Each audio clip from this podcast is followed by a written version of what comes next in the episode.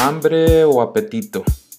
Es importante comprender la diferencia entre estas dos sensaciones a fin de poder controlar lo que nos impulsa a comer. La comida, nuestro combustible, nuestra materia prima, es vital para la supervivencia, la buena salud y el funcionamiento eficaz del cuerpo. Sin embargo, con frecuencia recurrimos a los alimentos por motivos totalmente ajenos al hambre. El hambre es una fuerza extremadamente poderosa.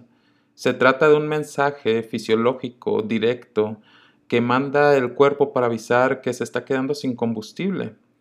En grandes rasgos es eso, se presenta cuando el estómago está vacío y baja el nivel de glucosa en la sangre eh, cuanto más tiempo pasamos sin comer, más fuertes serán las señales de hambre.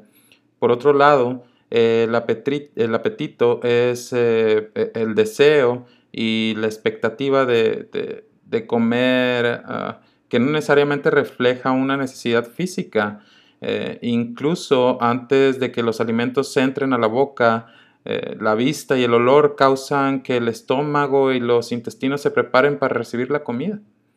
El apetito puede invalidar el hecho de haber saciado el hambre, por lo que cumple un papel muy importante en la cantidad de energía que entra al organismo. Comer cuando no tenemos hambre. Mm, parece que muchos de nosotros comemos por razones eh, que nada tienen que ver eh, con una auténtica necesidad fisiológica. en el cine, por ejemplo, compramos palomitas o un helado porque se considera parte integral de la experiencia de ver una película. O, comemos pastel porque es cumpleaños de alguien. Veamos dos factores que, pueden estar también influyendo. El primero es un factor ambiental y sabemos que la comida es uno de los elementos eh, que une a la sociedad las festividades y celebraciones principales siempre giran en torno a esta. Eh, reunirse a comer con amigos o familiares es una manera agradable de relajarse y disfrutar la compañía de los demás. A menudo las relaciones comerciales se fortalecen alrededor de una mesa.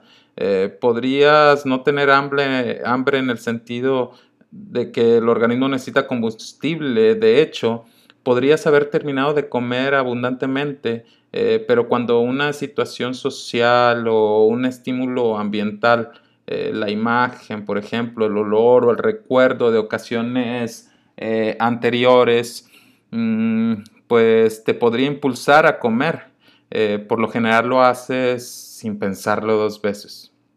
El, otro factor es un factor emocional. Ah, parece que muchos de nosotros también comemos por razones emocionales. Podría deberse a que experimentamos tristeza o depresión, ansiedad, aburrimiento, estrés. Después de todo, los alimentos brindan consuelo. Mm, el placer que nos produce la comida tiene un fundamento bioquímico.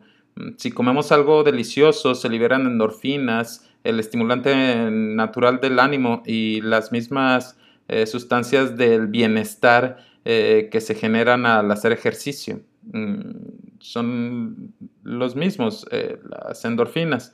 Y hay estudios que muestran que después de comer, las personas que tienen obesidad o sobrepeso liberan mayor cantidad de estas, de endorfinas.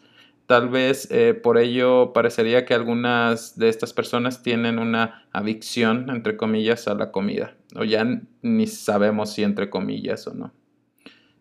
Hay muchas más razones por las que se vinculan los alimentos con las emociones eh, si tus padres te consolaban o te premiaban con comida, por ejemplo, es probable que mm, la busques cuando sientas desánimo o como recompensa por algún trabajo bien hecho. Eh, si te acostumbras a comer cuando te aburres, te invadirá el hambre cada vez que el aburrimiento se apodere de ti. Eh, podría suceder lo mismo cuando experimentas tristeza también. El problema es que con gusto seguimos comiendo incluso si físicamente no necesitamos más alimento.